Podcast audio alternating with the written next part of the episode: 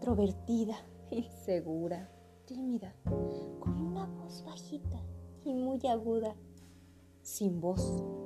Esa era yo de niña, o al menos eso creía hasta que mi historia cambió. Y hoy, en el episodio de Encuentra tu voz, quiero compartirte cómo inició todo y darte herramientas que te ayuden a retomar el control y el poder de tu propia voz. ¿Estás listo? Iniciamos con el episodio 29 de Encuentra tu voz. Acompáñame.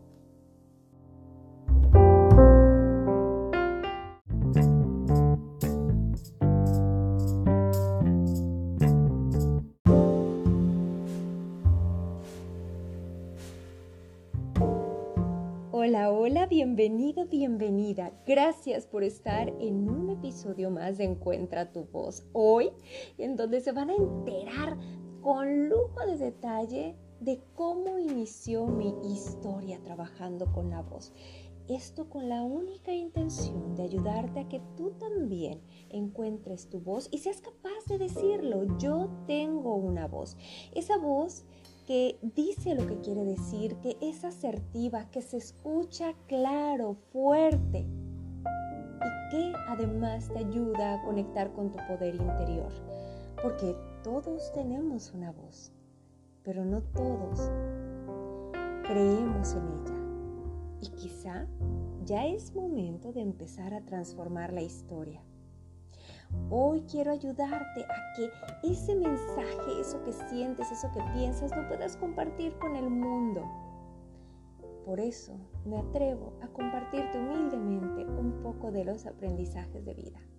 Y te digo desde ya, el camino no ha sido fácil. De hecho, ha sido absolutamente todo lo contrario.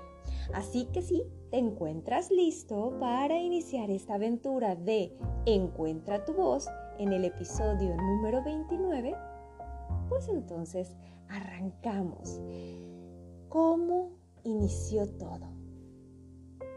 Y es que podría decirte que inició desde muy pequeña. Esa, mi historia, la de Lula, Lulu, Lucy. Y te voy a pedir que te imagines e incluso que hagas un ejercicio maravilloso en el que te puedes conectar con incluso mi recuerdo. Cuando descubrí o cuando contacté por primera vez con este maravilloso don de la palabra, tendría yo creo unos 5 años. Hay una foto muy icónica que puedes encontrar en mis redes sociales en la que me encuentro cantando con un micrófono. Esa fotografía la reencontré o la redescubrí hace apenas algunos meses cuando estaba preparando una charla. Y cuando la vi fue para mí como si toda la historia de mi vida me diera la gran respuesta y me dijera, estás por el camino correcto, que me gritara, tú siempre lo supiste Solo que callaste esa voz, no la quisiste escuchar, escuchaste otros mensajes que no te aportaban ni te daban el poder ni la fortaleza. Pues en esa fotografía de cinco años con un micrófono cantando, cuando yo la veo, recuerdo muchísimas cosas que hacía cuando estaba pequeña, incluso toda la etapa escolar. Recuerdo perfectamente que me encantaba aprender la radio y cuando todo era análogo, ponía un cassette, grababa al locutor, grababa las canciones y me tenías repitiendo lo que el locutor estaba diciendo o cantando cada una de las canciones imaginando que presentaba a alguna persona. Incluso cuando tenía fiestas en casa, me encantaba siempre hacer una especie de performance y ser yo la que presentaba, la que daba un mensaje o que imitaba a algún artista. Y sabes, eso lo olvidé por muchísimo tiempo. No tengo ninguna pena en decirte que tengo 42 años de edad. Y esa fotografía es de cuando tenía 5 aproximadamente, 4 o 5 años. Tuvieron que pasar muchas cosas, muchas en verdad, con luz y con sombra, para que volviera a conectar con esa Lucía de los 5 años. Y cuando vi esa foto de verdad, De verdad no tienes una idea cómo descansé y cómo me sentí reconfortada y cómo me sentí segura en el camino que he avanzado. Te decía cuando inicié que me encantaría que tú pudieras conectar con esta experiencia que te acabo de decir. Quizá tú no tienes una fotografía con un micrófono cuando eras pequeño o pequeña, pero sí una fotografía que buscando en ese álbum de los recuerdos te conecta con lo que sabes que eres, con ese talento, con ese don con el que tú llegaste aquí a este planeta Tierra y que sin pensarlo lo compartes, lo vives, lo desarrollas y te hace sentir inmensamente pleno. Así que me encantaría que hicieras el ejercicio de correr alguno de los álbumes de fotos o fotos digitales o que preguntes a tus papás o familiares y que conectes con esa foto. ¿Cómo vas a saber que es la foto adecuada? Créeme, lo vas a saber. Va a estar esa voz que se encontró callada durante mucho tiempo y te va a decir, aquí estoy. Este o esta persona eres. Después de que hagas ese ejercicio, me cuentas, me encanta que me cuentes en tus redes sociales. Y bueno, Hacemos una pausa en esto que estábamos hablando del ejercicio para volver a la historia original, en donde hace algunos meses me conecté con esa fotografía y descubrí que la respuesta siempre ha estado dentro de mí. Pero 24 hmm, años después de dedicarme profesionalmente a ser maestra de ceremonias, a practicar el voiceover, a hacer post de marcas, a hacer doblaje, a hacer lectura dramatizada y trabajar con la voz, descubrí que, que yo creía o me había comprado una idea que no tenía nada que ver conmigo. Quizá, ahora que lo pienso, tenía miedo de vivir con ese gran don. Qué bueno que desperté y qué bueno que hoy rige mi vida. Hablar frente al público yo, jamás para nada, nunca, por favor, eso es para otros. ¿Cómo podría hacerlo cuando era niña, cuando era adolescente, cuando era joven, si ni siquiera era capaz de ver a los ojos a las personas? Créeme, temblaba, me brincaba todo, se me cerraba la voz, me quedaba sin voz. Iniciar una conversación yo, para nada, en absoluto. Si lo menos que quería es que voltearan a verme y tener la atención de la gente, eso creía, y que me hicieran hablar o que yo tuviera que decir lo que quería. Con mucho, mucho, mucho trabajo personal transformé mis debilidades y eh, las convertí en fortalezas, por supuesto, hasta que comencé a disfrutar del hablar en público. ¿Cuáles fueron esas debilidades? Mi pavor, mi pánico, incluso, así como lo dije hace un instante, de mirar a los ojos a las personas el entablar o iniciar una conversación nunca, pasar a exponer frente al salón para nada. ¿Cómo fue que me dediqué profesionalmente a esto? La verdad es que primero creí que fue por casualidad, pero con el paso del tiempo me doy dando cuenta que nada es casualidad. Cada una de las cosas que ocurren y las que eliges tomar o dejar van conformando ese camino que te lleva a vivir tu pasión, tu talento, tu don. Y te cuento brevemente. Resulta que, bueno, no sabía durante la edad de la educación básica o escolar, no sabía que yo tenía la posibilidad de hablar y que otras personas me escucharan. Como muchos durante primero, segundo, tercero, cuarto de primaria en la educación en México, estaba callada, seria. Por lo general, practicaban bullying hacia mí y me criticaban. me criticaban y mucho. Ya se me empezó a cerrar la garganta por conectar emocionalmente con eso, ¿se dan cuenta? Yo era una de estas niñas que estudiaban muchísimo, que eran las conocidas como nerds, que solo se preocupaban por la escuela y que no ponían atención ni distracción a otra cosa. Así que pues era la sabelo todo, tenía lentes, así que le agregaban el cuatro ojos. Usaba zapatos ortopédicos, de esos espantosos que había hace como 30 años o 40. Era una cosa, pero terrible, terrible. Y entonces si le agregabas que era la inteligente que usaba lentes de fondo de botella y que además tenía los zapatos ortopédicos y por una condición de mi tiroides que supe muchos años después, estaba muy, muy gordita, pues era el blanco de todas las conversaciones. Así que, por supuesto que no quería que mi voz se escuchara.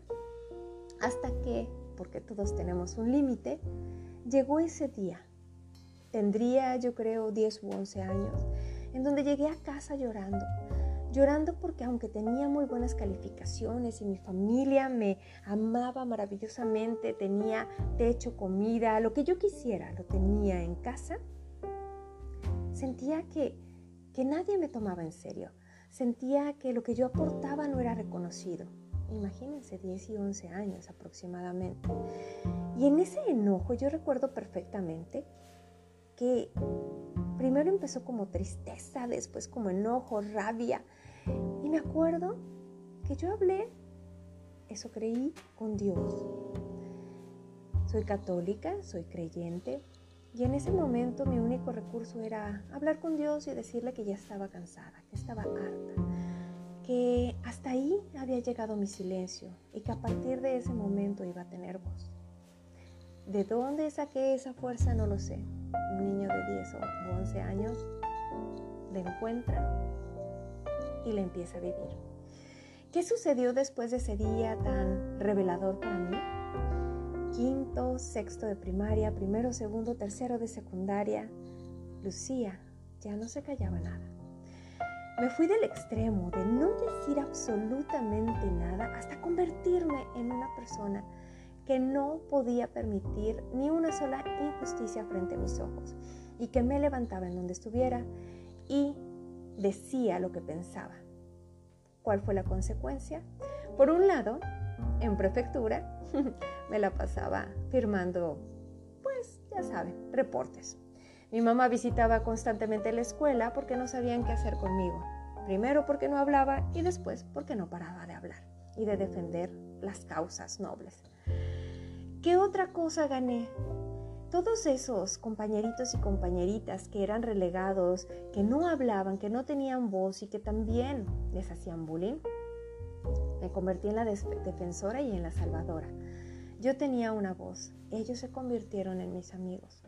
Por supuesto, el bullying subió hacia mi persona.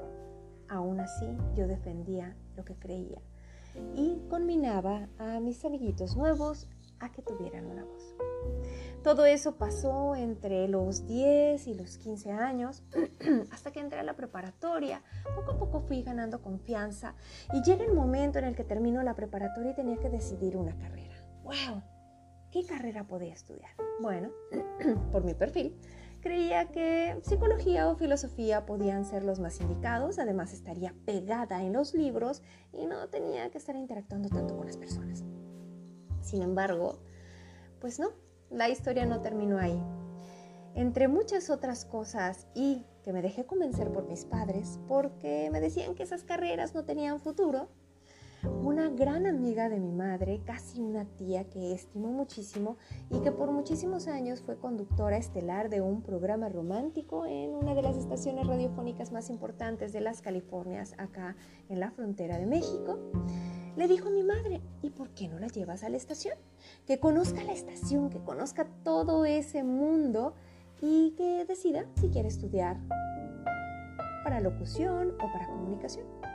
Pues bien, llegó ese día, visité la estación sin tener claridad de qué hacía ahí, hasta que entro en una de las cabinas y veo a un gran locutor que escuchaba desde niña, en un cuarto sin ventanas, sin gran chiste, hablándole a la pared, diciendo entusiasmado la información que decía y yo no daba crédito. Para mí, en ese momento había nacido un mundo donde a través de la palabra podías crear emociones, sentimientos, sensaciones, crear escenarios. Así que, wow, salí tan maravillada de platicar con los conductores, de ver las cabinas de radio, que le pregunté a una locutora también muy famosa de acá, de mi ciudad, ¿qué es lo que se tiene que estudiar? y ella dijo comunicación. Si hubiera dicho cualquier otra carrera, esa hubiese elegido. Y bueno, es así como estudié comunicación. La disfruté enormemente mi carrera y poco a poco cada una de las materias optativas estuvieron vinculadas con la radio. Pero no, no creas. No creas que por estudiar comunicación yo ya había descubierto el talento y fácilmente podía estar frente al micrófono. No. Sabía que sí quería desarrollar mi talento, que sí quería estar frente a la gente diciéndoles que si yo pude, tú puedes. Tenía que hacer mucho trabajo personal. Así que entré a cuánto, cuánto curso de locución, cuánto curso de actuación, cuánto curso de desarrollo personal, chamanes, eh, meditaciones. No, no, no se imaginan cuánto curso, cuánto libro leí, cuánto trabajo realicé, cuánto aprendí. Así como ermitaña, como me conocen algunos, me encerré para dedicar mucho tiempo a mi autodescubrimiento y en él me fui dando cuenta que mi voz tenía un papel importante. Y no solo para hablar de lo que yo sentía o lo que yo quería, sino para ayudar a otros a encontrar su voz. Sí, así como se llama este podcast. Así que aprendí a darle voz a mi voz. Por eso me dedico a través de cada uno de los espacios, webinars, maestra de ceremonias, comerciales, podcasts, programas en Instagram, YouTube, en todos los espacios en los que yo comparto. Aprendí a descubrir que puedo ayudarle a las personas a reconectar y dar voz a su poder interior. Y que eso les ayuda a reescribir su propia historia para conectar, para comunicar y trascender. Poco a poco fui encontrando en mi experiencia, en mis errores, porque tuve muchísimos errores, fui descubriendo que la voz que cada uno tiene es lo que te permite exteriorizar lo que sientes, lo que piensas, lo que vives con otros. y que es importante. Y no porque yo lo diga, es importante porque eres ser humano, porque estás aquí en el planeta Tierra, porque tienes una misión muy especial que compartir y porque hay un talento único que tiene tu huella digital, que tiene tu carisma, que tiene tu esencia. Y eso no puede más que compartirse con otros. Y no puedes estar más orgulloso de tener eso que te distingue como único e irrepetible. Y me vas a decir, ajá, Lucía, pero mm, tú lo dices porque ya lo encontraste. Pero yo todavía no lo encuentro. Créeme, el ejercicio con la fotografía te va a ayudar a ir encontrando detalles. Y también el estar atento, observar, escuchar, recordar, empezar a identificar qué es lo que te hace plenamente feliz, incluso eso que harías con toda la pasión del mundo aunque no te pagaran. Ahí poco a poco vas encontrando respuestas. Y si le empiezas a escarbar y a buscar un poco más, te darás cuenta que hay algo único y maravilloso que crees y que el mundo debe saberlo. Y el mundo puede ser solo tu círculo alrededor, tu familia nuclear, tu familia extendida, tus amigos, y se puede ir multiplicando exponencialmente hasta que, quién sabe, tu mensaje pueda tocar a otro en cualquier rincón de este mundo y pueda ayudarle a transformar. Lo creo y por eso te lo comparto. y seguramente llegará el momento en el que encuentres a tu sensei, a tu maestro, dice un gran proverbio cuando el alumno está listo, llega el maestro. Y quizá este sea tu momento. Hay muchas formas en las que se puede presentar el maestro. A través de una situación, a través de un tema de salud o de enfermedad, a través de una persona que te inspira y con la que te identificas tremendamente. A mí me llegó con todas las anteriores. He tenido la dicha y la fortuna de contar con grandes maestros espirituales. He tenido la dicha y la fortuna, aunque tú no lo creas, de vivir ya 31 años con un padecimiento de tiroides que es el hipotiroidismo y que, curiosamente, cuando empecé a profundizar más en el tema, me di cuenta que la tiroides está en la garganta, que la garganta es el chakra número 5 y que trabaja con la voz. Y que el número 5 tiene que ver con cambios. Así que cuando empecé a encontrar el significado espiritual de mi don, no pude más que agradecer la oportunidad de escuchar, ver, sentir, conectar. Y de hacer eso, algo con mi don, empezar a compartirlo. A través de lo que se hace, darle voz. Así que hoy que te he compartido este trabajo personal que he hecho, quiero recordarte que tú tienes una voz, que tú tienes un mensaje poderoso para compartir y que tú, antes que cualquier otra cosa, necesitas creer en lo poderoso que eres. Y necesitas empezar, aunque sea poco a poquito, de paso a pasito, a decir quién eres, a decir lo que sientes, a decir lo que quieres. ¿Qué es lo peor que puede pasar? Que no te escuchen, pero eso no importa, porque nada más te va a detener. Cuando estés decidido a darle voz a tu voz, repetirás tu mensaje hasta que alguien escuche y ese alguien conecte contigo y pueda transformar también su vida. Tú tienes una voz, úsala, es un regalo. Conecta con lo que eres, con esa pasión, con ese don que está dentro de ti. No te desesperes si no lo encuentras a la primera, pero prográmate para estar atento y descubrirlo. Hoy, hasta aquí dejo mi mensaje, porque será de mucha reflexión para ti. Cuando encuentres esa voz, ese mensaje que tienes para compartir, no sabes la alegría que me daría que me escribas y me cuentes cómo fue esa experiencia. Mientras tanto, me despido, cerramos así esta emisión agradeciendo como siempre que te conectes conmigo y que si algo resuena también, puedas compartirlo para que otras personas lo escuchen y también resuene en ellos. Si quieres también encontrar ese mensaje poderoso que tienes para otros y que primero hay que creer para uno mismo, te comparto que esta semana estaré dando el entrenamiento El poder de la palabra. Si quieres saber más, puedes buscarlo en mis redes sociales y escribirme también, por supuesto. En Facebook e Instagram me encuentras como Soluciones que Comunican. Tú y yo tenemos una próxima cita en la siguiente semana para que juntos encontremos nuestra voz. Hasta pronto.